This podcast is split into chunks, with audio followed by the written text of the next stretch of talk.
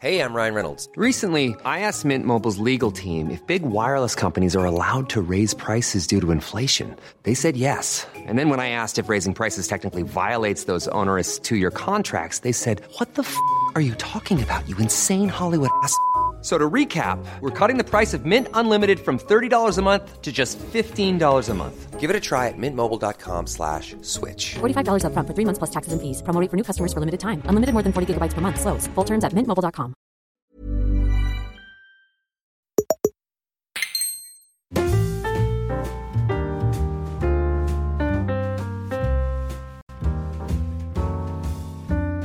Hola, ¿qué tal amigos? Bienvenidos a un nuevo episodio de En Crisis. Yo soy Xavi Robles y conmigo está Pedro Ample. ¿Qué tal, Pedro? Ey, ey, ey, un, dos, tres, un, dos, tres, aquí estamos otra vez. Muy bien, tú siempre con estas introducciones que animan a la gente a, a quedarse porque eh, transmiten un, un ligero cringe, ¿no? Que tú estás intentando modular con maestría y de orfebre. Yo ¿no? ya lo he dicho, lo único que quiero es, es a ti sacarte de- un poco de, de tu zona de confort. Como ser sorprendente para ver cómo reacciona. Ay, ¡No! ¿pero ¿Qué decías? ¡Ah! ¡Dios! Esta semana Ah, quedé con, suffering. con dos miembros de la comunidad premium de Splendid, que en splendid.club podéis apoyar en crisis y ayudarnos eh, con una cuota mensual, dinero que reinvertimos aquí en el programa y en, en nuestra felicidad. Pero eh, al final quedé con, con ellos y me confirmaron que mm, sacarte de quicio con este sonido era gracioso. Y lo dijeron ellos, ¿eh? no, no, no propuse yo el tema. Gracias por nada a, a estos dos compañeros y amigos del club. Ah, en este programa, amigos, hablaremos de domótica, porque hay una. hay una. un nuevo protagonista en, en este sector que se llama Matter, que es un estándar, para que nos hagamos una idea. Algo que agrupará eh, todos los aparatos domóticos de Apple, de Amazon, de Google y los interconectará. Es como el USB-C, ¿no? Que ha Como un unificado protocolo, en- ¿no? El, el- el protocolo definitivo, ¿no? De la domótica. Exacto. Entonces, eh, reflexionaremos un, poco sobre esto, pero nos pondremos creativos y nos preguntaremos qué aplicaciones domóticas que no existen nos gustaría que existiesen.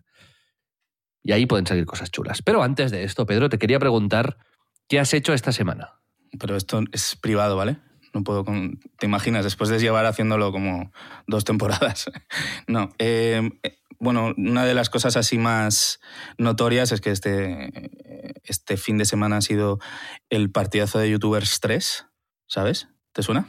Me suena. Se ha jugado en París En París, sí, sí, sí. En- y enfrentaba a DJ Francia. Mario y a su equipo de streamers y youtubers contra pues el equipo de franceses, ¿no? Amin. Exacto. era el capitán rival. Y hemos tenido En esta ocasión, casi 700.000 o sea, 700.000 personas concurrentes viéndolo a la vez. No, concur- concurrentes te has pasado. No, es de pico, pero concurrentes casi 400.000, que es bastante. No, no, no, también. concurrentes en el pico, vaya. No, no me ha Ah, pasado. concurrentes en el pico, pero claro, es como, bueno, sí, vale. Yo no te he dicho regulares o de media. Chaval.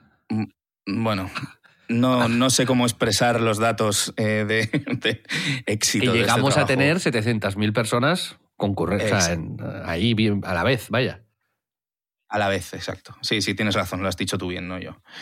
Pero bueno, quería dármelas de listo y me salió el tiro por la culata. Eh, en fin, no hemos ido a París, tú y yo, en esta ocasión. No hemos participado desde cerca, en vivo, de toda esta superproducción. Han hecho nuestros compañeros de Wedia Francia, obviamente con todo el trabajo ¿no? que ha habido por parte del equipo de España para ejecutarlo, tanto de Biz como de Nubi, y ha sido como, pues eso, muy, muy espectacular porque, bueno, la, la producción eh, es tocha, ha habido, pues, no era prácticamente como un partido de Champions, ¿no? En cuanto a realización, no sé si eran 26 cámaras lo que hemos tenido.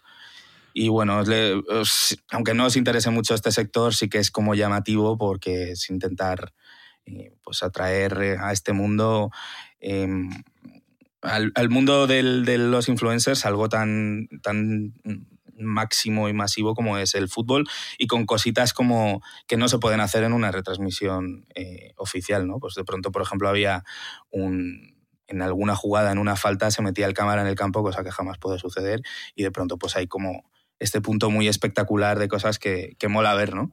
Y yo hay, hay dos, dos reflexiones sobre el partido, porque he leído en Twitter a gente que con cierta lógica, y puedo entender que, que tengan este pensamiento, decían, ostras, esto de los youtubers que vienen aquí a revolucionar todo y no se les ocurre nada más que hacer un partido de fútbol.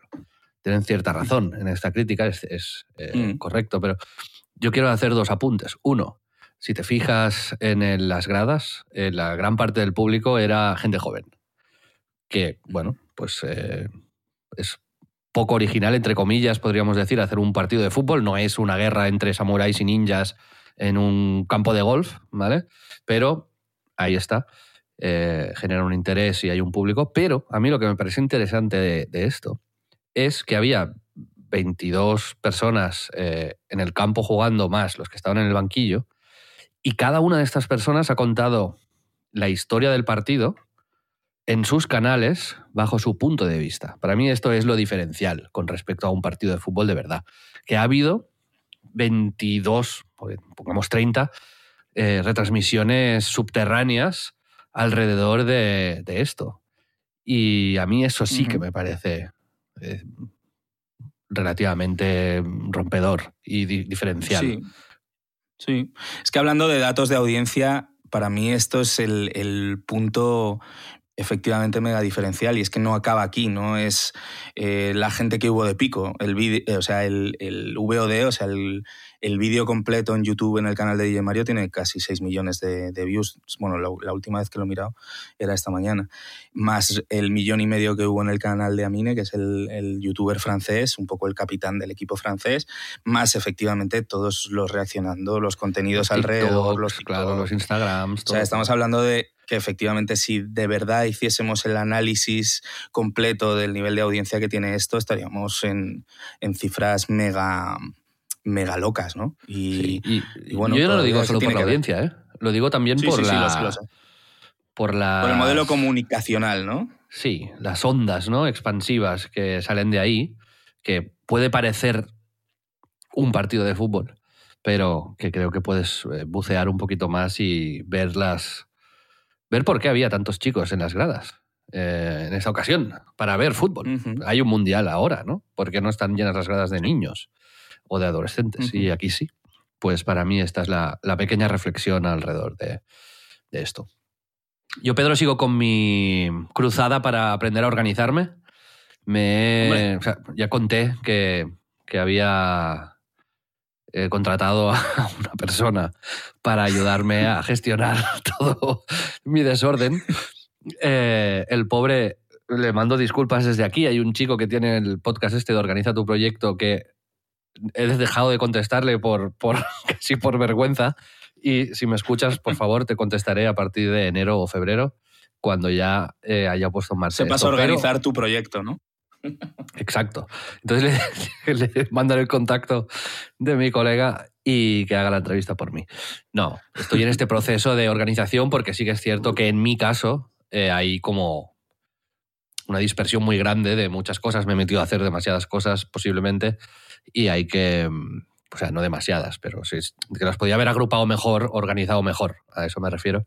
Y ahora pues estoy poniendo este orden y primero voy por lo general y luego iré a lo específico y ahí es cuando voy, a participar en ese podcast, pero con la ceja levantada, ¿eh? porque no, no está ahí la cosa para dar lecciones. Y esto es, eh, he estado probando eh, aplicaciones de móvil y quería preguntarle también a nuestra comunidad si usan algo específicamente para organizarse. Hoy he estado mirando una que se llama Any, que te voy a decir exactamente cómo se llama. se llama Any.do, A-N-Y. Y es como una especie de app con to-dos y movidas que puedes organizar con carpetas o como tableros y conectarle ahí el Trello, el Slack, etc. Y no está mal. Estoy dando una oportunidad a esto. Uh -huh.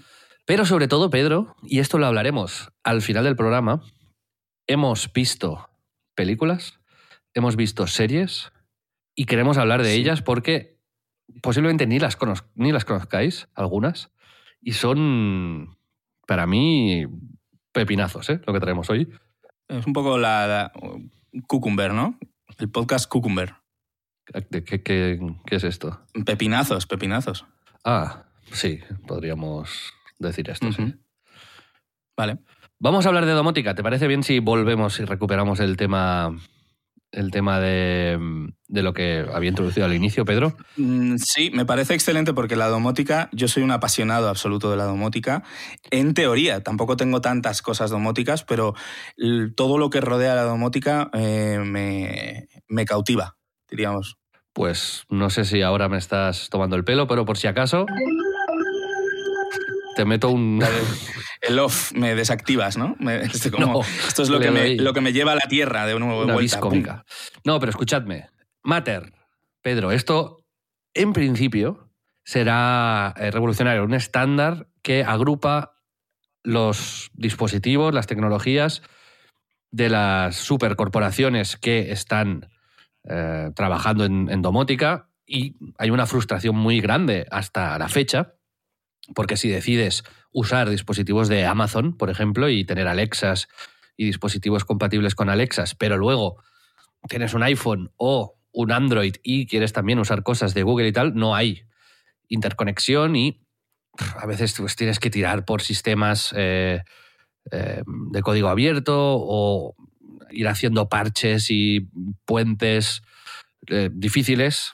Entonces, pues esto de Matter, en teoría, certificará que efectivamente todos los dispositivos pueden ir a una y será mucho más fácil, más sencillo, más económico, más agradable configurar pues una casa para que los que no estéis muy metidos en esto de la domótica básicamente son dispositivos que mm, de manera automática hacen acciones en tu vivienda, ¿no? Por ejemplo, subir y bajar las persianas cuando sale el sol o se pone el sol, eh, aparatos específicos que, pues yo qué sé, una cafetera que a partir de tal hora automáticamente siempre empieza a hacerte el café para que cuando ya llegues a la cocina esté eh, calentito y recién hecho.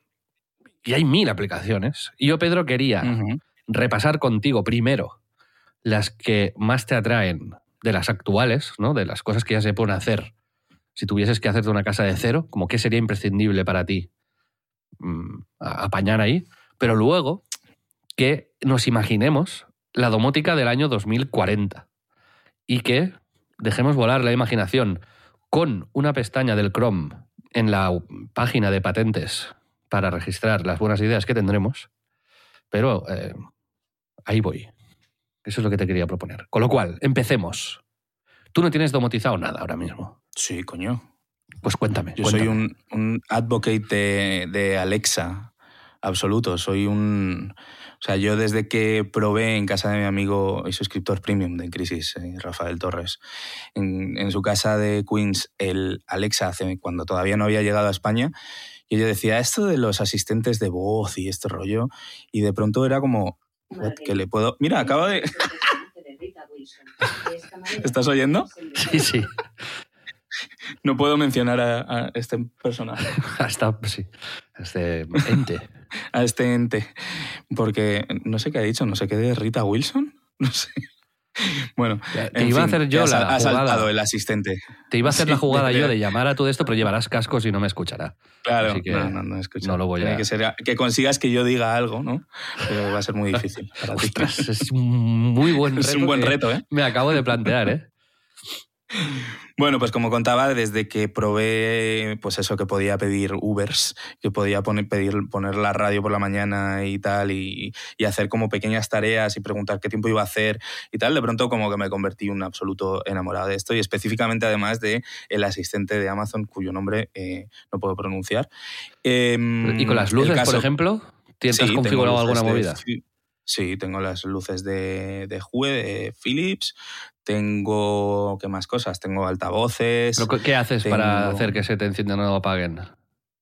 pues tengo por horas y luego lo que tengo es que a través del asistente pues enciendo y apago sin, sin, sin pulsar un botón que me parece un, un atraso pero absolutamente ¿Y ¿Qué, qué le Eh, dices? le digo ¡Ay! La- Le digo, Alexa, puntito, apaga ¿eh? la luz. Toma. Te lo ahora estás a oscuras ahora mismo. Sí, sí, sí. Es posible que hayas jodido, que hayas jodido a algún oyente del programa, también te lo digo ahora mismo haciendo esto, ¿eh? Tal cual, pero bueno, lo he apagado y encendido, entonces todo bien. Bien. Bueno, pero, pero buen intento, buen intento, Xavi. Bien. Eh, bueno, tengo eso, tengo algún enchufe para, para luces que no tengo eh, optimizadas, o sea, muy, muy sencillo, no tengo grandes cuestiones como tú. Tú sí que tienes mucha más, mucha más parafernalia, ¿no? Cuéntanos. Sí, bueno, yo tengo con, con un- una movida open source de código abierto, que no es de ninguna gran empresa, digamos. Me domoticé eh, pues eh, una casa y ahí pues puedo subir, bajar persianas eh, a la vez, independientemente. Tengo escenas diferentes de iluminación que regulan, pues yo qué sé, voy a ver la tele, pues me baja la luz un poquito, me enciende esta, voy a cocinar, pim, pam. Y se puede también activar por voz con el asistente de Amazon, en este caso. Y es cómodo porque llegas a casa y dices tal. Y ya pues eh, no, no tienes que ir habitación por habitación subiendo persianas, no sé qué, ta, ta, ta, o cuando te vas le das una vez y te apaga todas las luces de golpe. te- Esto está muy guay, la verdad. Em, y después lo- la climatización también la tengo un poco así Qué guay. con unos sensores y unos timings y lo puedo, bueno, puedo jugar un poco con eso para, para hacerme la vida un poco más fácil, ¿no? Pero hay cosas que sí que me gustaría poner y no, y no he hecho, que hay una, hay una, pues una tecnología, podríamos decir, o no, no sería tampoco una tecnología, pero que es el IFTT, If This Do That, creo que es, ¿no? Que es al final una serie de instrucciones que relacionan dispositivos y que es- parece muy complejo, pero, sí, pero se pueden hacer cosas muy chulas. Como por ejemplo, te compras un sensor de movimiento, por decir algo, y lo pones debajo de la cama. Y luego pones unas tiras de LEDs muy elegantes ahí por el zócalo ¿no? del, de, de tu cuarto. Y entonces le dices a- al, al aparato, si detectas movimiento entre las 2 de la mañana y las 6 de la mañana, por decir algo, entonces enciende la tira LED a un 10% de potencia, ¿no? Con lo cual, si te levantas a medianoche y te tienes que ir al baño, pues mm, no hace falta que enciendas las luces o que vayas a ciegas o que, mm, pues eh, básicamente simplemente te levantas, se encenderá una tira LED muy suave que podrás pues, ir al baño o a la cocina o donde quieras ir. Y estas movidas, ¿no? La domótica más estas instrucciones que puedes programar y, y usar son bastante acojonantes y, y puedes hacer volar la, la imaginación considerablemente. ¿eh? No sé si tú eras Sí, consciente de eso. Sí, y, y, mm, sobre todo me parece como una muy buena oportunidad para que si tú te instalas estas tiras LED, yo como contraprograme a tu movida y cuando detecte movimiento yo te ponga como una luz de discoteca como muy de epilepsia, ¿sabes? Como es, me parece como una muy buena oportunidad también para, para la broma. Sí, Para hacer el, ser, eh, para el bromas. Exacto. No, me parece.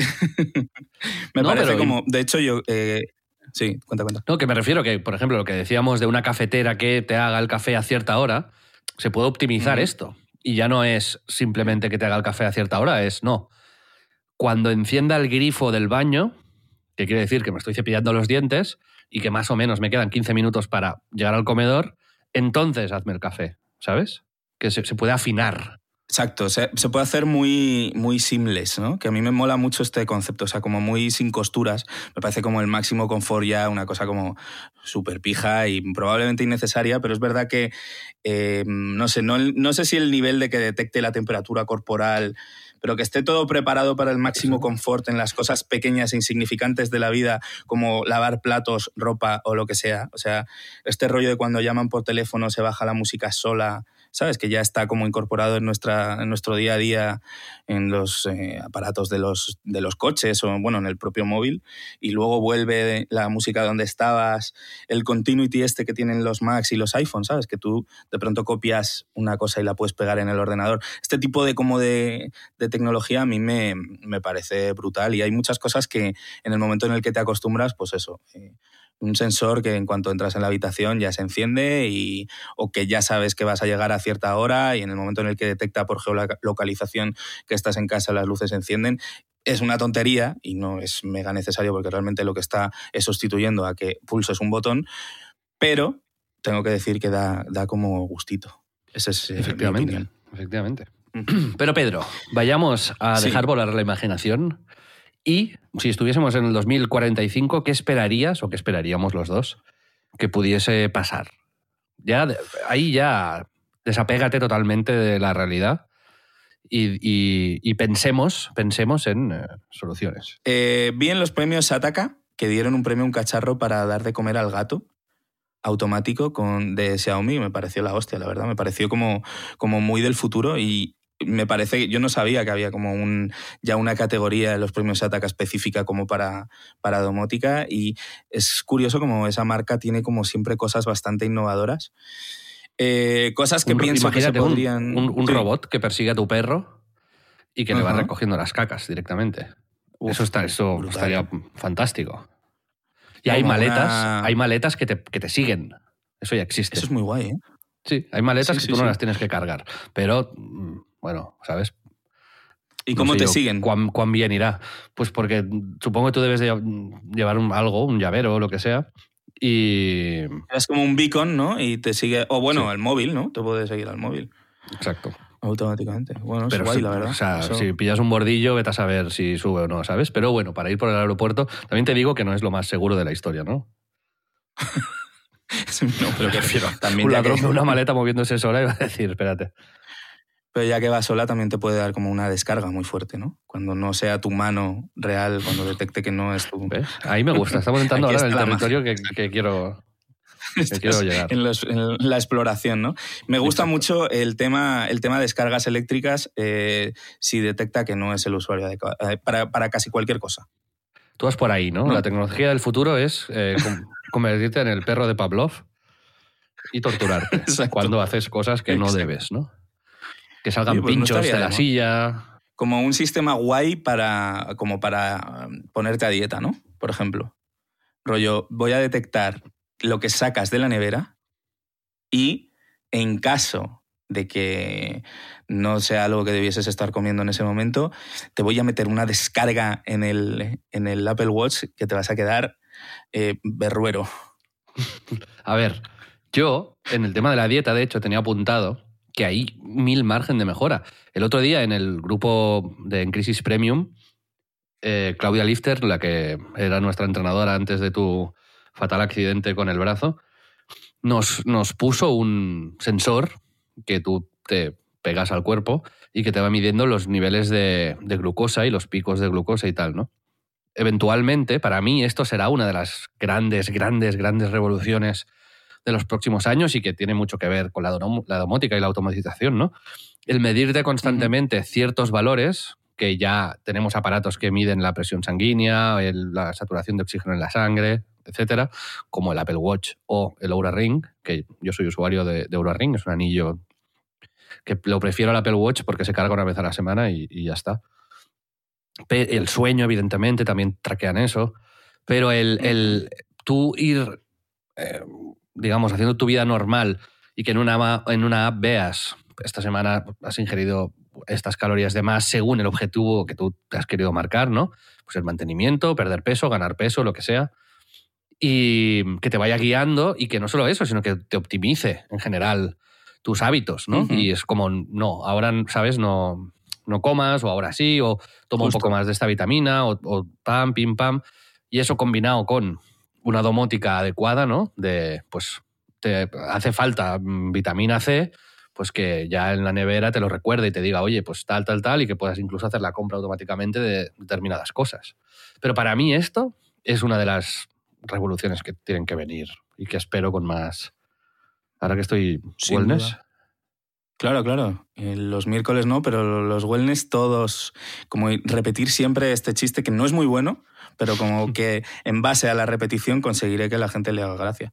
Bueno, eh, sin duda me parece que el tema de la salud y de eh, pues la dieta, el- el- los sistemas de medición y demás, es la revolución más útil que tiene la domótica, ¿no? O sea, efectivamente para gente que tenga problemas eh, cardíacos ya es ya hay soluciones que no existían hace unos cuantos años de control, de, de vínculo además con, con temas de, pues, tu seguro médico para que pueda tu médico tener un traqueo en casi en tiempo real un poco de, de ciertas condiciones, eh, de ciertas eh, enfermedades que puedas tener, ¿no?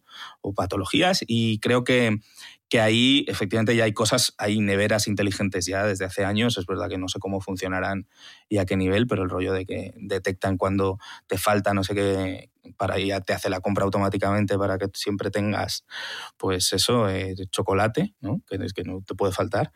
Y creo que eh, es el punto, sin duda, el que este va a ser más complejo a nivel de la analítica y los y ciertos temas de tu salud y de tal, pero para mí el poder llevar una dieta sin tener que darle tantas vueltas o comprender especialmente cuántos eh, hidratos eh, tiene exactamente esto, esto, otro y cómo es lo más equilibrado. No, es que creo en vez de medirlo muy bien. previamente, ya lo, mides, digamos, que sepas qué tienes que ingerir y qué no en función de, de- de tus niveles Mm. eh, en general, de, los valores importantes. ¿no? Sí. Yo en ese sentido quiero dejar volar la imaginación porque te tengo que decir que la Thermomix o la Taurus MyCook, en mi caso, los robots de cocina en general, me parecen instrumentos barbáricos, absolutamente... eh, Estoy muy contigo. sí. rupestres que van muy bien para hacer determinadas cosas, como, no sé, amasar pan o pasta, eh, hacer helados o, efectivamente, cocinar movidas, pero tú tienes que hacer gran parte del trabajo. Tú tienes que ir echándole las cosas, hay demasiado trabajo ahí por parte del usuario. Entonces yo, o sea, no sé cómo hacerlo, porque si no, pues eh, ya no estaría en crisis. Pero el, el hecho de imaginarme un dispositivo que esté conectado con mi centro de almacenaje de comida, que no necesariamente tiene que ser una nevera, porque ahora pensamos en la nevera como, como la nevera, porque siempre ha sido así. Pero en un futuro, ¿quién te dice que las neveras no son de otra forma, sabes? Y que no hay. Hay una ciudad en Bélgica que tienen como tuberías con cerveza. ¿Sabes? Y tú abres Hostia, un grifo de casa y te sale cerveza. Esto es magia pura. Pues imagínate que el sistema de distribución de alimentación y de movidas, eh, pues cambia. No, no lo sé. Da igual. En, en todo caso, una máquina que tú le digas lo que quieres comer y que te cocine eso. ¿Sabes? Que tú puedes hacer ajustes y movidas, claro, metes tus recetas o, o tal, pero yo hoy me estaba imaginando, tú en tu casa en Madrid y yo en Barcelona, y decir, vamos los dos a... Pongo un holograma tuyo, ¿sabes? En mi mesa y tú uno mío. Y es, hoy vamos a comer esto. Y la máquina nos lo prepara a los dos en tiempo real y comemos el, el La mismo misma plato receta los- exacta, ¿no? Con los mismos sabores, los mismos tiempos, todo, ¿sabes? Brutal, brutal. Eso brutal. estaría muy guay. Hombre, molaría mucho, sí, sí, por volar la imaginación. Me acuerdo de niño que fui a, mm, allí a Orlando a los parques de Disney y hay uno que se llama Epcot Center, que tiene como una atracción, es como todo como más científico, ¿no? Está como, sabes que tienen dentro de los parques de atracciones pues más el de Disney y otro que es como un poco más adulto y luego tenían este que me fascinó de chaval y era como que había una atracción que era, le llamaban como la Tierra del Futuro o algo así y era, veías como proyectaba a gente con mucha imaginación cómo podía ser las casas del futuro, ¿no? Y había como, me acuerdo siempre de ver cómo, eh, cómo tenían como sus huertos en casa y cómo automáticamente le- lo iban todo con, con su riego y tal, y lo pasabas como una atracción de estas que vas tú con el carrito y tal, ¿no? Me- me- siempre he pensado mucho justo en el tema de la cocina, creo que es algo que no ha evolucionado mm, demasiado, o sea, más allá de que ahora tenemos la posibilidad de pedir que nos lo manden hecha. No, Pero pero no- ten- tendemos a pensar, yo eso siempre desde niño que, lo, que lo le doy vueltas, ¿no? O sea, hay una serie de objetos que asumimos que deben ser así. ¿vale? Por ejemplo, no sé, las sillas, la mesa. ¿Cuánto, ¿Cuánto hace que conceptualmente existe la mesa? Miles, miles de años, decenas de miles de años. Bueno, ¿quién dice que las mesas tengan que ser así? O te- Es decir, mm, verdad. bueno, es un, es un estándar, ¿no? Es un, es- o las escobas, ¿no? Ahora sale- hay rumbas y hay movidas, pero las fregonas, las neveras, todo esto es así porque, porque bueno, pues, eh, pues es fácil, es cómodo, la gente sabe usarlo y es un, como un estándar, pero puede, una nevera puede cambiar radicalmente de forma dentro de 200 años y ser otra cosa totalmente diferente, ¿sabes?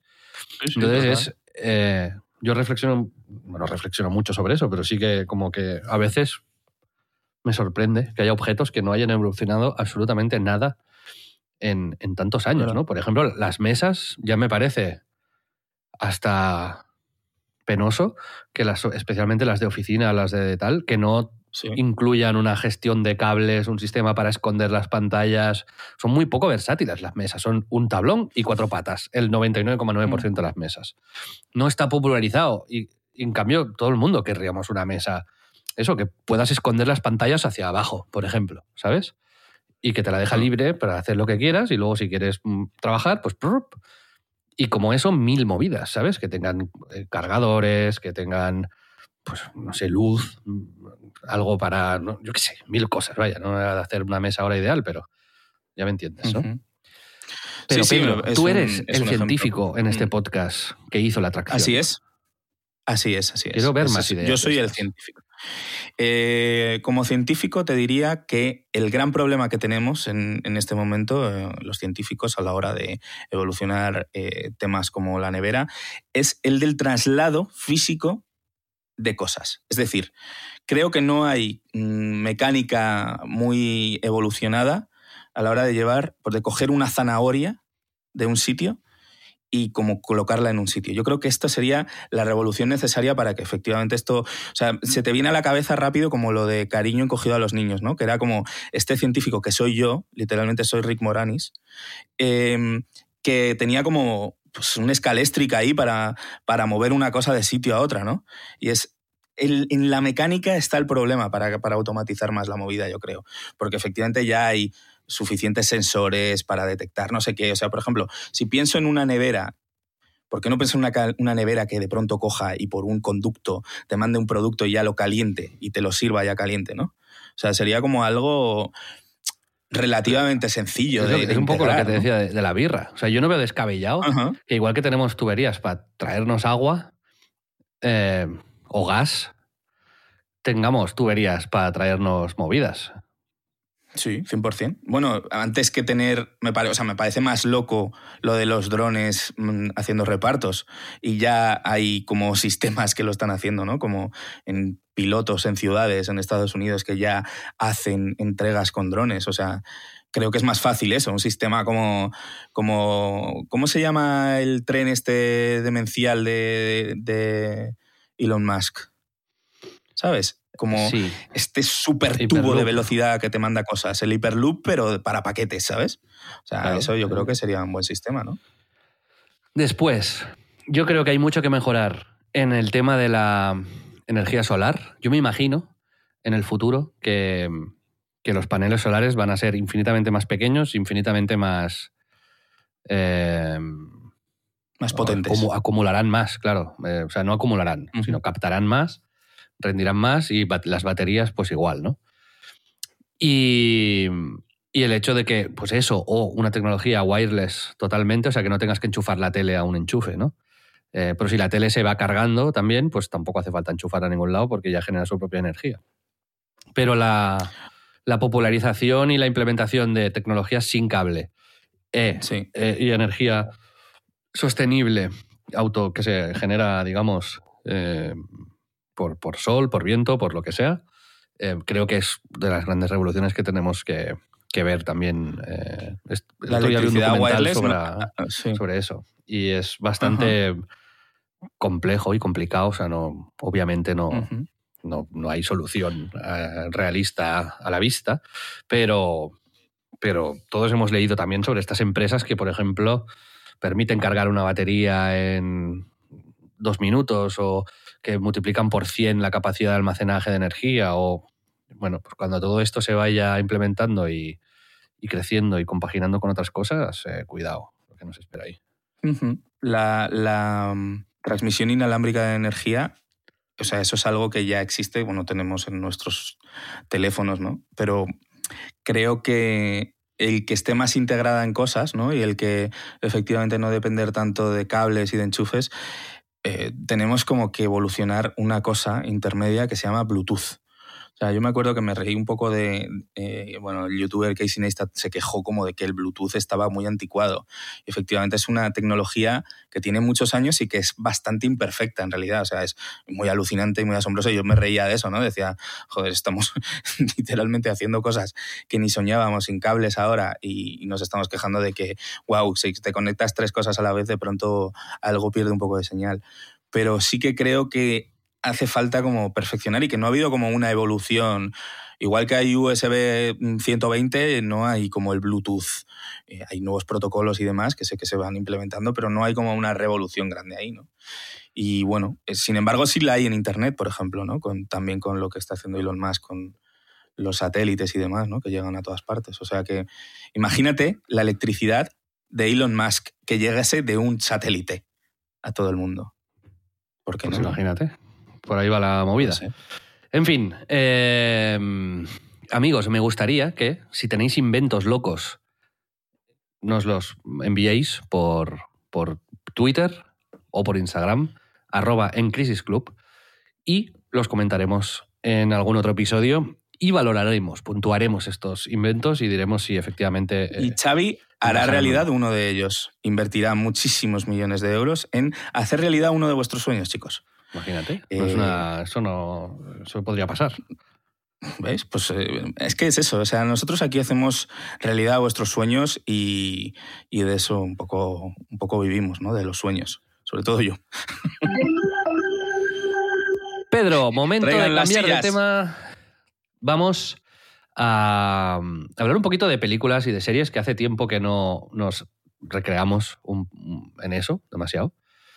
Hemos visto una película los dos que nos ha gustado mucho, pero antes de entrar en este tema que se llama Tuts, la película está en Netflix, eh, me gustaría recomendar alguna serie, si te parece.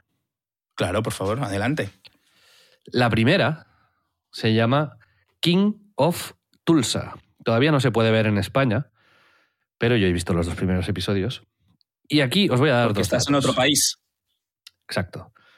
Vale. El protagonista es Sylvester Stallone y el creador de la serie es uno de los creadores de Los Soprano.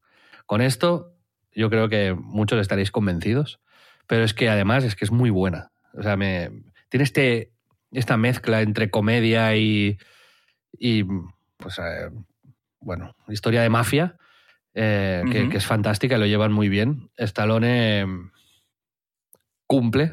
Es, un- es una persona que ya da un poco de... Ya está mayor, ¿sabes? Ya es como una persona... genera cierta perplejidad, porque es- está ultra cachas, pero es mayor, ya como habla raro, ¿sabes? Pero no, bien, mola. El papel está como muy hecho para él. Y va de básicamente un mafioso que lleva 25 años en la cárcel, que lo mandan a Tulsa cuando sale, porque él estaba en Nueva York, para que sea ahí un poco el, como, no lo destierran, pero más o menos, para que sea el rey de Tulsa, ¿no? Que está en Oklahoma, que está perdido en medio de la nada. Y ahí, pues, eh, lo primero que hace es entrar a una tienda de estas de. porque, claro, no sabe cómo va el mundo ahora, ¿no? Casi. Entra a una tienda de estas que venden marihuana y, y entonces se, asocia con ellos de, una manera muy graciosa.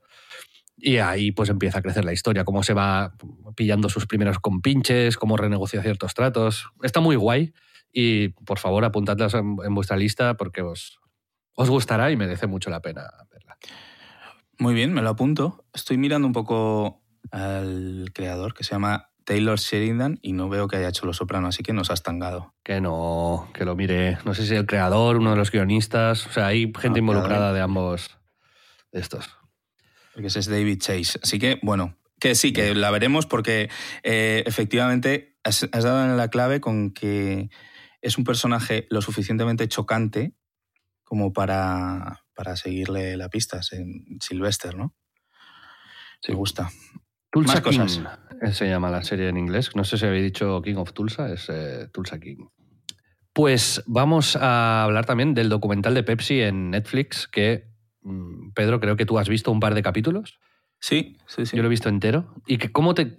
O sea, para mí está súper bien hecho. El ritmo es muy guay, el humor es muy guay. No, no sé si Sí. piensas lo mismo o, Sí, eh, un poco por, por hablar antes de, la sinopsis, básicamente trata la historia eh, bastante loca y only in America de sacan en un- desde Pepsi un programa de puntos y lo anuncian diciendo, pues para hacerlo más atractivo, puedes conseguir camisetas, puedes conseguir eh, bebiendo Pepsi y sacando los típicos puntos recortando y tal. Eh, pues una camiseta, una chaqueta y tal, y eh, dicen, y si consigues 7 millones de puntos, un, un ¿qué? ¿Cómo es un... ¿Cuál es el, el jet? Un Harrier. Un Harrier, ¿no? O sea, un jet de combate del ejército americano.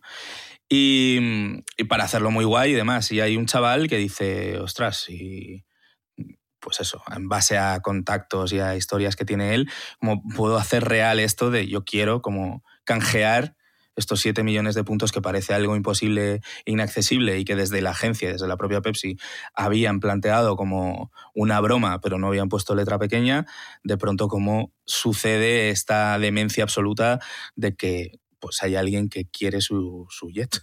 Y entonces es verdad que está muy guay porque además han conseguido el punto de vista eh, de la gente involucrada por las dos partes, ¿no? Está tanto la peña de marketing de Pepsi de entonces, como eh, el director creativo del anuncio, eh, como el pues eso, como el chaval que ahora ya es una persona mayor, que eh, pues intentó todo esto y que fue, por lo visto, un, un, episodio bastante conocido. Yo tampoco he visto todo el documental, pero que, que, creo que es la premisa no puede ser más interesante y cómo está hecho, pues además incorpora como estas escenas de recreación. Sí, una recreación es bastante. Al principio pensé que me daría un poco de, Sí. de cosica, pero no, lo hacen muy bien.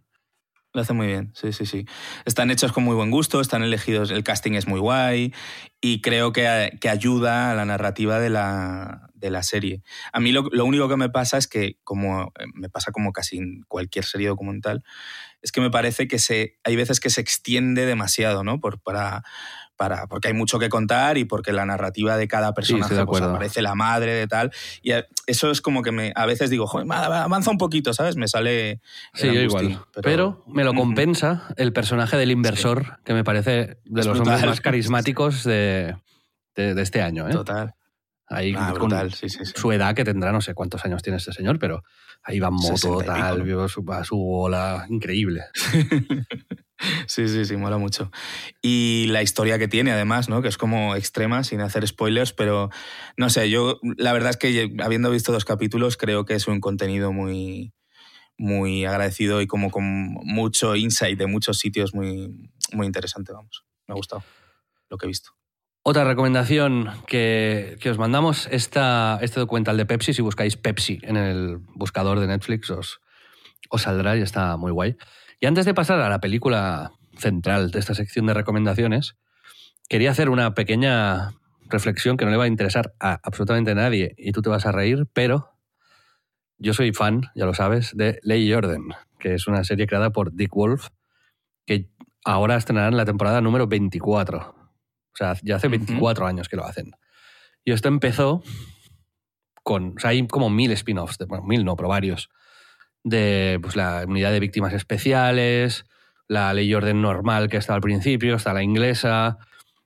¿Pero son 24 temporadas más. incluyendo estos spin-offs o no, no, no, 24 más 24 los spin-offs? De SBU. O sea, de SBU, de, de Special Victims Unit, eh, hay 24 temporadas. Y luego hay. Uh -huh como tres o cuatro o cinco ley y órdenes más que tienen sus temporadas X, ¿vale? Que yo, la de víctimas especiales, creo que la he visto toda.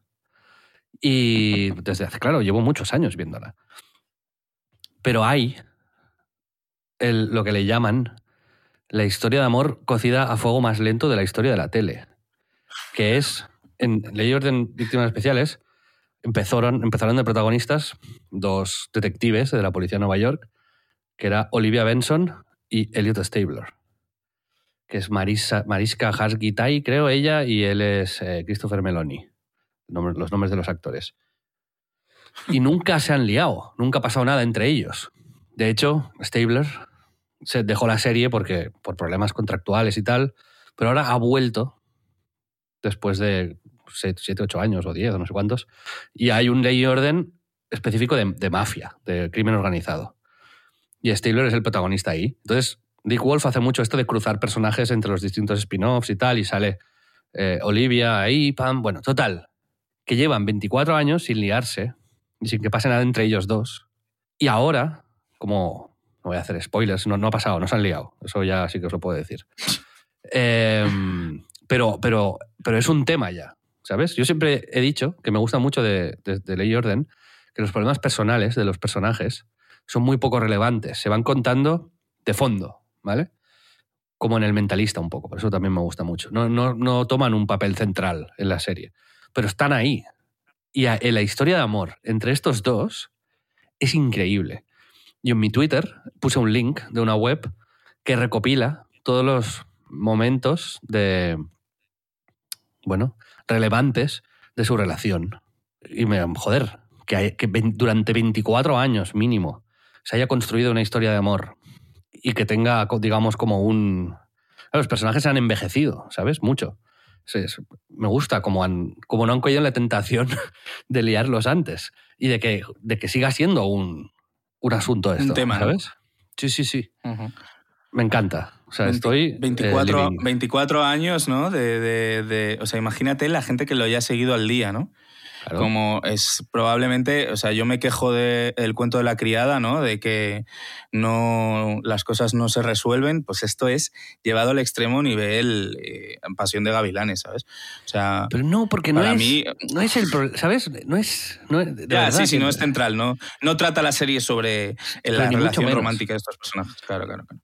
¿Sabes? Es, eh, está muy bien Es llevado, no sé. Claro, Sí, yo quería hacer esta reflexión de, oye, llevan, llevan cocinando esto 24 años a- de- a un muy buen ritmo, ¿sabes? O sea, el estofado está ya para comerlo. Vamos a ver qué pasa. Pero si, si quieres hacer maratón de alguna serie, pues ahora es el momento, yo creo. Sí, A lo amiga, mejor date cuenta desde aquí también un mensaje, ¿no? Claro, un mensaje también a, a estos dos personajes de ficción, ¿no? Si nos oyen, de, bueno, venga, vamos, ¿no? Desde la cuenta oficial de Twitter de Ley y Orden ya empiezan a hacer un poco de, de salseo. ¿Así? Ahí lo dejo, sí. Pero no ha pasado nada, ¿eh? O sea, vamos a ver. La cuestión.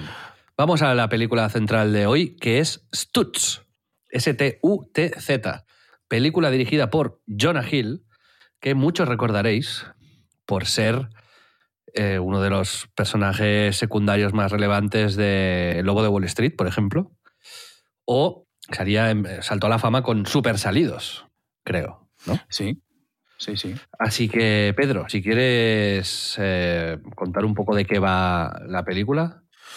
Pues va básicamente de, eh, ¿cómo decirlo? Eh, Jonah Hill hace como una entrevista barra repaso de carrera a su terapeuta. O sea, eh, Jonah Hill ha tenido problemas gestionando pues su fama, es un tío muy, muy, muy reconocido, como bien decías, es creo que ha, sido- ha ganado, no sé si un Oscar, ¿no? Creo que sí uno o dos Oscars. No, no sé, se- seguro que ha estado nominado, o sea, que es un actor reconocido. Eh, y bueno, que ha tenido problemas y como mucha gente acude a terapia y, y es, es Sí, sí. muy... Se le murió un hermano también en 2017, vaya. Eh, Exacto, sí, sí, sí. Y bueno, es el tema de la terapia sigue siendo tabú y es muy obvio viendo este documental el bien que puede hacerla cualquiera. Yo creo que es, es la intención que tiene Jonah Hill haciéndolo, el que se conozca la historia de Phil Stutz, del, del- su terapeuta, que es un tío muy interesante, pero sobre todo un tío bastante eh, innovador, un tío claramente sabio y que mezcla como lo académico con su propio sistema original, ¿no? Y describe herramientas muy accesibles eh, para cualquier persona, que son sencillas, que no, o sea, sencillas que puedes, que no es lo mismo que simples, vamos, que son todas en la línea de ordenar prioridades, de ser indulgentes con nosotros y con los demás. Y, y a mí me ha parecido súper, súper interesante, la verdad, muy, muy chulo el, el docu, ¿no? Yo, yo creo que el, el- el tío, o sea, el psicólogo, el psicólogo que, mm, que se llama Phil Stutz y que tiene libros que me voy a comprar, por cierto, tiene... Es muy inteligente, es un tío muy gracioso y como muy... Sí. como bien, ¿no? Que lo ves que, Sí. que recibe la O sea, información. muy inteligente, sí, sí, exacto. Que esto es, es importante para la terapia. Y yo que ya lo he contado alguna vez, yo digamos, yo hago terapia y es algo, es una práctica que he incorporado en mi vida que me va eh, muy bien. Ya no para solucionar problemas específicos, sino para, bueno, pues como un elemento más, igual que me cuido la piel o el peso o el ejercicio, pues también el coco. Y mm, lo que me gusta de Stutz es que te presenta, eh, Jonah Hill dice que básicamente le ha hecho esta película para, eh, supongo, eh, bueno, lo dice claramente, pero entiendo yo que es para quitarle mm, miedo a la terapia, ¿no? Que la gente vea que, mm, que uno mismo puede bueno, pues, eh, aprender a gestionar cosas que parecen ingestionables o muy difíciles y que tu terapeuta pues, puede ser alguien que, que te ayude realmente a salir de sitios malos o a mejorar o a ver la vida con otros ojos. Y me gustan mucho los conceptos, como tú decías, Pedro, de que un poco de cosecha propia de este hombre, porque al, en el documental lo dice. No vamos a hacer los spoilers de, de nada, ni, ni, spoilers formales incluso, porque me parece magistral formalmente la película, también te lo digo. Como mezcla la forma con la intención. Em, sí, yo ahí es, es, donde un poco más me, me pierdo. ¿eh? O sea, yo creo que formalmente es, es complejo e intenta narrativas complicadas y eso, el riesgo hay que reconocérselo y yo creo que en alguna, alguna le sale mejor que otra. Y luego, bueno, que es algo lo suficientemente profundo como para... A mí la única crítica que tengo, lo que no me ha gustado un poco de, de estos es eso, es que es se convierte al final en algo caótico y como está molando tanto, de pronto como es un final demasiado abrupto, ¿no? Porque dura hora y media o algo así, y me dio la sensación de que podía durar, o sea, esto sí quedaba para una serie, ¿sabes? Sí, pero no, bueno, a mí formalmente tengo que decir que me turbo flipó, vaya, o sea, me, parece una, obra de arte. Pero lo que me gusta de Stutz, básicamente, me gustan muchas cosas. Aparte, o sea, yo me quedé con la sensación de que él no se aplica muchas veces los conceptos que, que, comenta. Pero bueno, da igual, a veces esto, esto pasa, ¿no? Algunos de los eh, de los personajes. En casa del herrero, ¿no? Sí, exacto. Pero bueno, muy bien, esta frase si, si venía a cuenta en algún momento es, es aquí, Pedro. Has estado Gracias, tío. fino.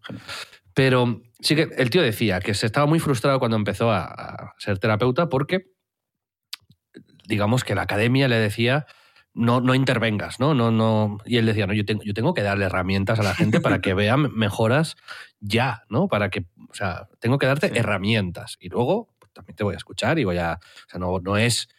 No es un loco, ¿sabes? No, no creo que lo que. las herramientas que da, no creo que sean negativas en, ningún caso, sino que es, un, es poco ortodoxo. Y a mí eso me gusta. Me gusta este intervencionismo activo, digamos, guay. Mm. Pero si quieres, Pedro, comento algunos de los aspectos de las herramientas que él da. Pero él reduce muchas veces, ¿no? Que tienes que ser consciente de la realidad. Y que hay tres aspectos de la realidad que son constantes, que, que, siempre van a estar ahí. Y que por más que queramos, van a estar ahí. Uno es el dolor, la incertidumbre y el trabajo constante. Y que esto, tienes que asumir que esto va a ser así, que siempre vas a el dolor siempre va a aparecer en tu vida en algún momento u otro. La incertidumbre va a ser una constante, o sea, nunca vas a tener la certeza de X y que vas a tener que trabajar eh, eventualmente o constantemente o lo que sea, pero la necesidad de trabajar está ahí. No sé si estás de acuerdo o no con, con esto. Ah, no, 100%. 100%, claro. Sí, ¿no? sí, o sea, yo creo que además las herramientas, muchas de las que da, Em, además, es, eh, este punto, ¿no? Es, permanentemente yo creo que todo el documental es como un ejercicio de mostrar vulnerabilidad y tratar pues, con, indulgencia nuestros problemas, nuestras historias y a nosotros mismos, que no es habitual, ¿no? Que no es como el mensaje eh, central normalmente de, de pues, contenido de este nivel, ¿no? Y es la intención yo creo que, que, que tiene mucho valor, ¿no? Y que el eh, todas las cosas que te dice de cómo te saboteas tú internamente eh, a través de, concepciones que en muchos casos no, tienen que ver con, contigo, sino con cómo te ven los demás. Eh, hay una cosa que es muy interesante que es cuando habla de, bueno, él, da como estas herramientas que además están ilustradas de una manera que es, que es brillante, que es a través de sus propios dibujos y demás, que habla de como de, de tu sombra, ¿no? Que es la parte de ti mismo, eh, un poco que, que te avergüenza o que desprecias y cómo, pues haciendo las paces con eso, eh, pues te sirve como una fórmula para, para mirar hacia adelante alrededor y como para darte eh, fundamentos con los que lidiar con estos problemas que tú decías que todos vamos a tener todas nuestras vidas, ¿no? sí, sí, sí. No sé, me parece... Hay otros conceptos que a mí me gustaron mucho. Uno que, que ya lo intuimos y ya lo sabemos, ¿no? Pero me gusta, a mí me gusta cuando me hacen cajones a veces, que entiendo que no son, no son cosas que sean así, pero mentalmente me ayuda, ¿no? Pero lo que él llama la, la, fuerza vital, ¿no? Algo que, es fundamental que todo el mundo se centre en una pirámide que él pone en la parte de abajo la relación que tienes con tu cuerpo, es decir, come bien, hace ejercicio, tal, como cuídate, básicamente. La segunda, la relación que tienes con la otra gente, y dice una frase ahí que me encantó, que no. a veces vas a quedar con alguien, ¿no? Cuando estás mal o un poco bajo de ánimos y tal. Puede que esta persona no te caiga especialmente bien, pero a veces quedar con alguien es como quedar con, con la humanidad, ¿sabes? Como concepto es el, relacionarte. Y me, me, me, gusta mucho cómo habla de esto. Y el último es la relación con, contigo, mismo.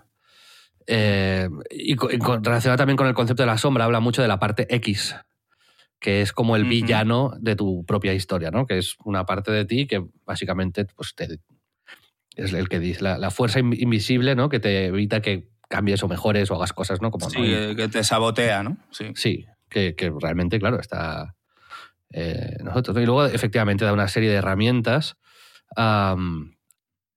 y conceptos que me parecen que me parecen muy chulos. Y para mí la mm. reflexión al final es, creo que no estamos en el punto en el que haya una fórmula, como decimos, ¿no? Y, lo dicen en el documental, ¿no? Dice, el secreto de la vida es que, que, nadie sabe nada y que no... que nadie tiene la fórmula para, para estar bien, ¿no?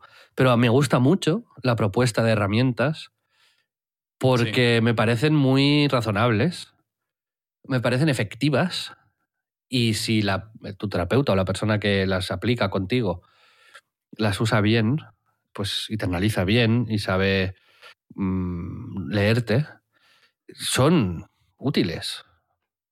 Sí, sí, sí, son. Además es que lo que me gusta es lo que te decía, que me parecen como accesibles, que prestando un poco de atención y haciendo un poco de, análisis, el viaje que te propone el documental ya vale la pena, ¿sabes? O sea, creo que em, hay, con respecto a la pirámide esta que decías también otra reflexión que me gustó mucho, que es que en la mayoría, o sea, que el 85% creo que decía, de, gente que soluciona la parte baja de la pirámide, que tiene que ver con la parte del físico, de pues eso, su salud, de comer mejor y demás, y que el, 85% ya eh, con eso ya es una mejoría brutal.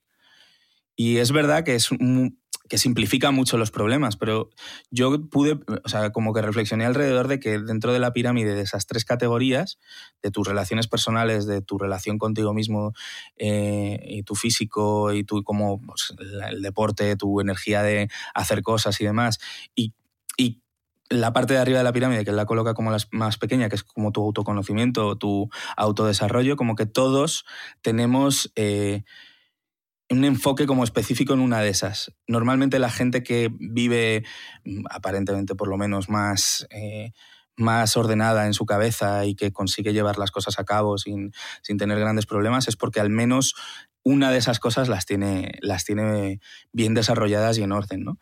Y es algo muy sencillo que es hacer checks y que te enseña como, como estos pequeños ejercicios que yo creo que ni de coña obviamente van a a salvar la salud mental de cualquiera, pero me parece como un buen ejercicio eh, y útil para, cualquier persona, vamos. Y eso yo creo que tiene un valor que no es habitual en encontrar en ningún contenido, ¿no? Eh, así con, esta didáctica y con esta, como tú decías, que me parece muy importante, con este sentido del humor y esta, esta inteligencia y esta, ¿cómo decirlo? Eh, no sé, como accesibilidad. A mí me parece muy, muy fácil de ver, ¿no?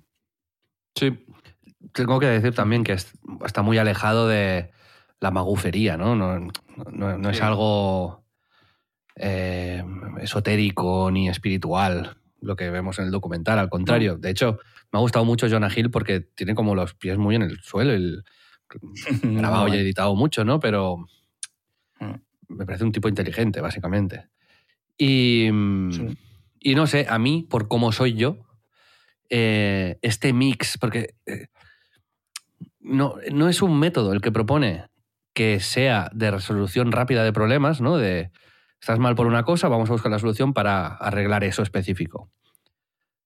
Pero tampoco es psicoanálisis, que estás ahí a lo mejor 20 años en terapia y, acabas de empezar, ¿sabes? Está en ese punto intermedio donde tú puedes visualizar de una manera un poco más clara cuáles son tus problemas y cómo navegar eh, por ellos. Y a, a mí este, este método o sea, me, me parece más ameno, atractivo, didáctico que, que otros que, que he visto o que o, o otras cosas que he escuchado, leído, ¿no? Que al final, pues, pues eh, todo es para ayudar, pero a mí específicamente esto me, me pareció Hay- un punto, tío, que yo creo. Sí, sí lo es. Hay un punto que yo creo que también ayuda mucho, ¿sabes? Y es como el punto de que eh, el- este, este terapeuta tiene un carisma y, o sea, es muy fácil como admirarle muy rápido, porque es un tío pues claramente inteligente, con, con un carisma muy único y no sé hasta qué punto también que venga de una persona amigable o una persona que, de la que rápidamente percibes como una energía guay, eh, como que afecta más que si de pronto, pues mucha gente lo dice, ¿no? Que va a terapia y que de pronto puedes tener muy mala suerte con tu terapeuta y que de pronto no, no te dé las soluciones, ¿no? Que la terapia en sí misma eh, no, no soluciona las cosas hasta que no encuentras como un poco tu match, ¿no? Ahí. Y no sé, no sé si estás de acuerdo, si es como parte de lo que hace que esto también tenga este, esta amiga y que te, te llegue mejor. En parte sí, pero yo le doy más importancia al método en sí que a, o sea, en este caso específico, creo que el mix de la persona y el método pues, funciona especialmente bien. Pero creo que otra persona usando este método específicamente funcionaría mejor que esa misma persona sin usarlo, ¿sabes? Ya. Entonces, eh, a mí estos conceptos me, me, me- me- hicieron pensar, vaya, y, y esto- y le estoy dando vueltas a, a- a lo que comentaban. No, no me estoy aplicando este método, pero cuando hable con mi terapeuta le diré, mírate la película, de hecho ya en WhatsApp y se lo dije, eh, y me gustaría hacer pruebas con esto. Me gustaría empezar a aplicar esto y darle vueltas y trabajar con ella en este caso para, no sé, para ver si es algo que, me, que podemos usar. ayuda. Conmigo específicamente, sí. Así que bueno, yo eh, os la queríamos recomendar esta, esta película que a mí me parece extraordinaria y que os gusten o no estos temas, eh, para mí merece la pena mm, sí o sí, Sí. porque Es muy recomendable. sí. Pedro, dejamos aquí ya las recomendaciones audiovisuales, pero en la parte premium de En Crisis, que como decíamos al principio, splendid.club es una web. Podéis entrar ahí, apoyarnos y acceder a contenido exclusivo que hacemos cada semana. Ahí seguiremos hablando un poco de audiovisual y Pedro, tú y yo configuraremos un top 5 de sitcoms históricas, ya que hemos hablado hoy de, muchas series. Eh, y ahí a ver si nos ponemos de acuerdo, pero vamos a tener que consensuar los puestos. ¿Farmacia de guardia estará incluida? No. Pero Vale. ahí, ahí está.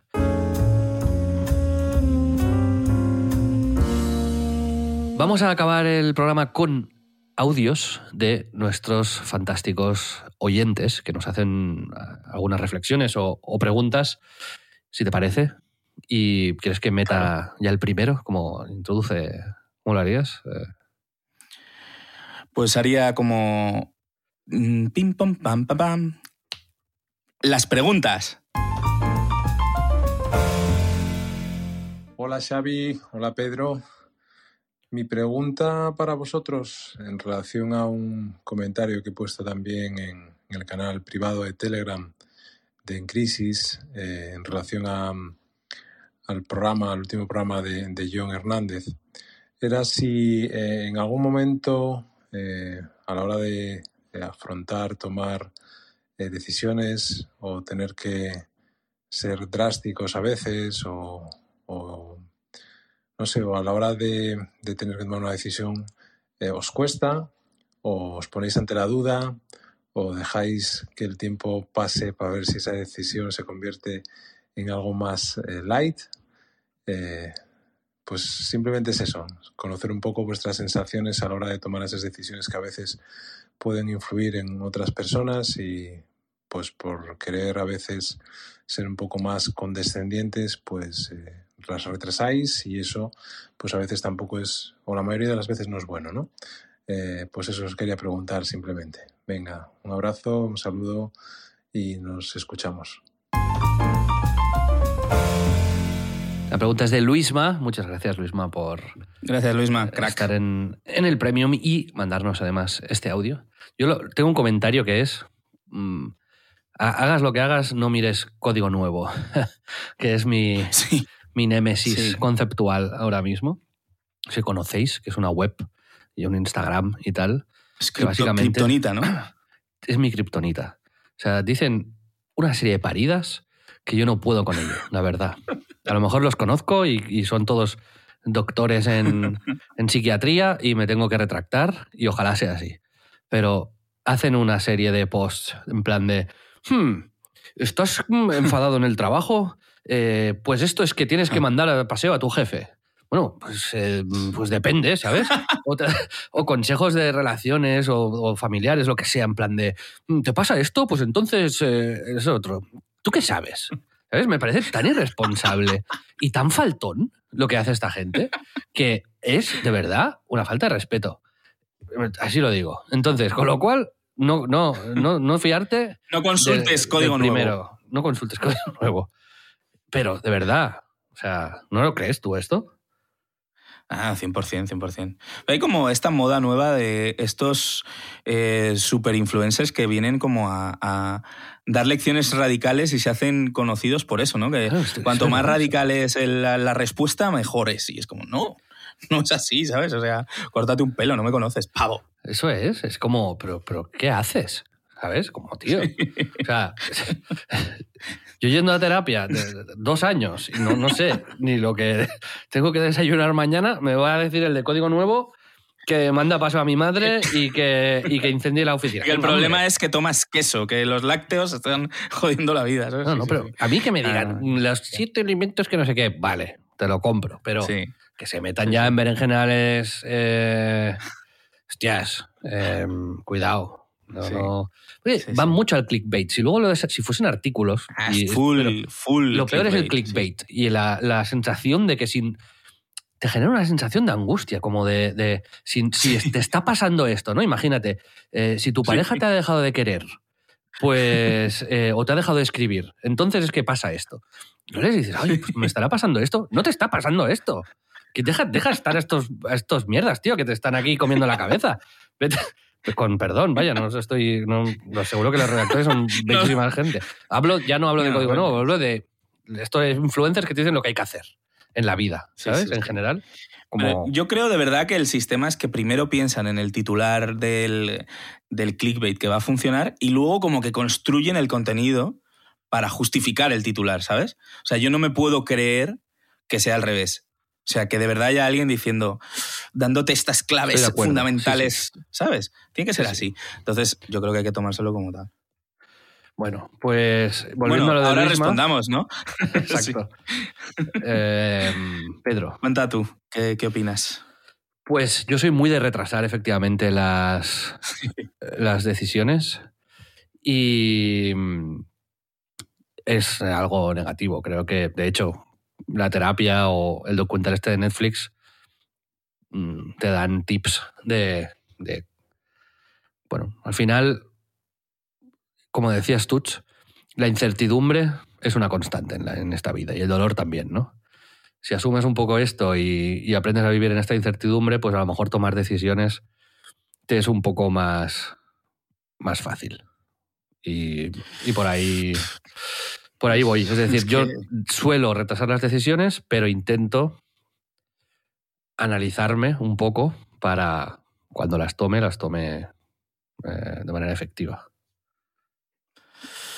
Yo creo que efectivamente no hay un- nunca una solución definitiva y depende de mil casos y yo creo que hay que asumir también que, que nunca vas a estar eh, como en la, no sé, en la solución perfecta, ¿no? Es, eh, es complicado porque al final estamos hablando de personas y yo, por ejemplo, hay, hay un punto en mi manera de trabajar que yo creo que me perjudica a la hora de esto, que es el que intento mm, ser muy cercano y explicar mucho tanto decisiones buenas como malas y, y hacer muy partícipe de por qué decido qué cosas. Y hay veces que esto, pues te puedes encontrar con gente que es eh, eh, pues menos eh, permeable a esta manera de, de trabajar y que no la entiende y que considera que, bueno, pues eso, que no, no estás en la misma sintonía y pasa en todos los órdenes de la vida, ¿sabes? Que yo creo que al final eh, lo que tienes es que intentar ser lo más analítico posible y, y pensar además en, un, en, el, en el proyecto en su globalidad, no tanto en la persona. Yo, mm, por desgracia, he tenido que dejar de contar con gente que eran magníficos profesionales y que los que tenía eh, mucho aprecio personal. Y es una cuestión que es muy complicado de transmitir eh, y muy y que efectivamente te puede dejar noches sin dormir, es mi caso, y, y no, nunca sabes si estás tomando la decisión correcta, pero bueno, te armas de, de razones y sobre todo con, el, con un objetivo más, más eso, más a largo plazo, más estratégico, que es lo que, lo que te tiene de lo que te tiene que mm, llenar de fuerza para tomar decisiones así, ¿no? Pero efectivamente creo que es mega de las cosas más complicadas que hay en, en un trabajo y en, y en pues eso, liderar una empresa o en tener esta capacidad de toma de decisiones. Y vamos, Pedro, con el último audio, si te parece. Vamos para allá. Hola Pedro, hola Xavi. Pues yo quería saber qué pensáis sobre las titulaciones regladas, las carreras, los másters, etcétera. Y es que yo tengo 24 años, he dejado la carrera dos veces, la primera para irme a trabajar a Taiwán y la segunda para montar mi propia empresa. Y al final, cuando explico a mi gente mm, lo que he hecho, todo el mundo dice, ostras, qué guay, yo no sé si me hubiera atrevido, qué bien que lo has hecho pero luego a la vez, pues cuando hablo con mis padres o lo discuto con gente que es un poco más mayor, me dicen, pues que ya sabes, que la carrera es un poco un seguro y yo sí que coincido que hay unas cuantas carreras que sí que es verdad que te dan un colchón y que sabes que siempre o muy, muy, muy probablemente sí que te van a dar un trabajo, pero también creo que hay caminos alternativos que te pueden llevar mucho más arriba, mucho más rápido o te pueden enseñar cosas mucho más interesantes de, de, una manera distinta.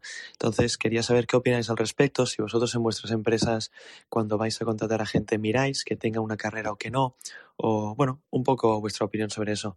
Un abrazo. Pues Alex Carreras, muchas gracias por esta pregunta. Gracias, Alex. Yo creo que hay dos cosas así como que me vienen a la mente, pero no hay, no hay respuesta correcta ahí. Pero sí que creo que en las carreras técnicas las titulaciones son especialmente relevantes y en las creativas eh, menos. La formación siempre es buena, sea arreglada o no, pero claro, si vas a ser doctor, vas a ser programador o vas a entrar en una industria como yo que sé, la farmacéutica, ¿no? O la es piloto de avión, ¿no? O piloto de avión. Pues ahí, evidentemente, no, no hay discusión posible. Ah, soy autodidacta, ¿no? Soy un, un eh, cirujano, neurocirujano autodidacta. No, no ha ocurrido nunca. No. Bueno, ha ocurrido y no, no ha salido bien, posiblemente. Pero eh, en cualquier caso, eh, yo creo que aquí la, la, la, movida está un poco en, en detectar esto, ¿no? El, el, si el sector al que vas es un sector que reclama un, eh, una formación reglada o no. Pues si eso no está claro, pues ahora ahí ya, ya, viene, ya viene el tema. ¿Tú, Pedro, te fijas mucho a la hora de contratar a gente en su formación y tal? O sea, sería muy... ¿Cómo decirlo? Sería un poco, no sé, cabrón si lo hiciera, porque yo no tengo una carrera, entonces sería como, joder, me fijo para contratar a alguien titulado cuando yo no, no estoy titulado. O sea, yo soy, en, eh, yo creo que estemos 100% de acuerdo, pero soy más radical. Yo creo que si, este es mi consejo que os puedo dar, eh, muchachos y muchachas, si tenéis un hijo que, es, eh, que veis que es creativo, que, que alrededor de, yo qué sé, lo que sea, es, escritor, si cualquiera de las industrias creativas, si veis que, que puede empujar por ahí, que tiene talento, que yo os recomendaría que empujaseis su pasión y que les le llevaseis a desarrollarse por sí mismo y, y bueno, y teniendo esa intención alcanzará, sin duda, en base a su, a su trabajo, alcanzará eh, éxito profesional. No este punto que tenían nuestros, nuestros abuelos y muchos de nuestros padres de tener una carrera que eso te da una garantía y que te asegura, dependiendo de la persona y del entorno y de sus capacidades, a veces no, yo creo que no es, no es, puede ser hasta más contraproducente, ¿no? Porque lo que hace es limitarte y, meterte dentro de un carril, ¿no? Y yo creo que a mí, yo tuve la suerte de que no, eh, pues eso, mi familia ha confiado en mí siempre y también como os conté otro día, pues con, mis altibajos y, también mis dudas, pero eh, le deseo a todo el mundo que tenga como esas inquietudes que le apoyen en, en una vida menos académica, porque también es posible y muy y 100% fructífera, vamos. Sí, y mm, como muchas veces hay que tirar de intuición, ¿no? Y el consejo que ya hemos dado alguna vez y que yo creo que mm, por lo menos a nosotros nos ha funcionado es tirad de la, de la pasión que sintáis, ¿no? La pasión muchas veces, mezclado con intuición y algo de investigación, mm, te lleva a los sitios donde quieres estar. Y es de las pocas cosas que, que, son un poco palpables, ¿no? Y si no tienes ninguna pasión, pues sal al mundo y, búscala, ¿no? Pero cuando encuentras algo que te interesa, como decíamos en el programa de Conrad, ¿no? Pues empieza a tirar del hilo a ver qué sale ahí. Busca cosas en internet, apúntate a un curso de un fin de semana, eh, ves a ver no sé qué cosa, eh, conoce a tal, apúntate a este no sé qué. Y a partir de ahí, pues no, no hay. No sé, no, yo creo que nadie te podrá decir, sí, haz unos estudios reglados o no, no lo hagas. Es, depende. Es algo que te motiva, es algo que te flipa, es algo que tienes ganas de hacer, algo que te ves años trabajando en ello, es un sector en el que te gustaría evolucionar. Y a partir de ahí, pues, pregunta, habla, conoce a la gente y ves a lo de, lo general a lo específico. Y esa es un poco mi recomendación. Yo solo, solo añadiría, que estoy 100% de acuerdo, o sea, yo a la hora de, contratar o de fijarme en, gente y demás, se distingue muy bien quien tiene una eh, intención genuina con lo que hace y quien lo hace por entrar en una industria, porque busca eh, un efecto de tal manera. o sea, yo creo que es de las cosas que más me, motivan de, alguien, ¿no? Que de verdad le veas con esta motivación eh, real por conseguir cosas casi un poco para sí mismo, ¿no? Por, tener estas inquietudes, eh, pues eso, eh, alrededor de las temáticas que sean, ¿no? Es justo, has puesto a Conrad de ejemplo, es, es el ejemplo perfecto, ¿no? Él, más allá de hacer un videojuego y poder plasmar su idea, él no, no estaba buscando vender tres millones de copias, quería obviamente eh, conseguir, como siempre, después de su trabajo, tener luego el, el rédito, pero no era el objetivo central y eso yo creo que es clave. Pues efectivamente, estoy, estoy totalmente de acuerdo. Así que mm, al final esto, Pedro, se está convirtiendo en un... O sea, el consejo nuestro muchas veces será el mismo, ¿no? Es sigue tu pasión. Es verdad, sí. Cuesta encontrar la pasión. Es un, es un viaje en sí mismo, la búsqueda de la pasión, ¿no? Porque también cambian, evolucionan, se transforman y hay incertidumbre muchas, en ese mm, camino. Exacto, tienes muchas. Pero mm, cuando encuentres algo que te guste, investiga. Muy, muy importante, muy importante, investigar. Y para decir eso, además. Hemos llegado al final del programa y eh, los que tengáis el premium, ya lo hemos dicho, tenéis un ratito más con nosotros esta semana.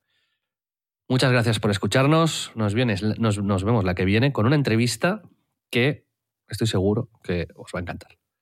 Un abrazo, hasta la próxima. Un abrazo.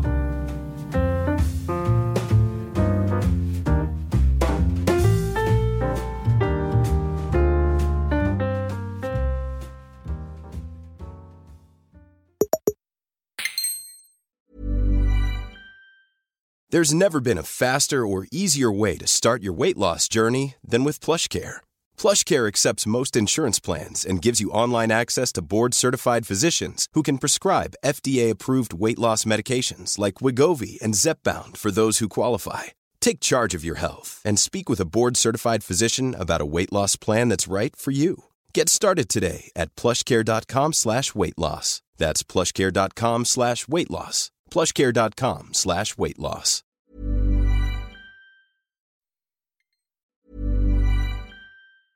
Planning for your next trip? Elevate your travel style with Quince. Quince has all the jet setting essentials you'll want for your next getaway, like European linen, premium luggage options, buttery soft Italian leather bags, and so much more. And is all priced at 50 to 80% less than similar brands.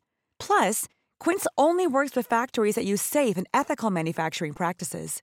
Pack your bags with high-quality essentials you'll be wearing for vacations to come with Quince. Go to quince.com slash pack for free shipping and 365-day returns.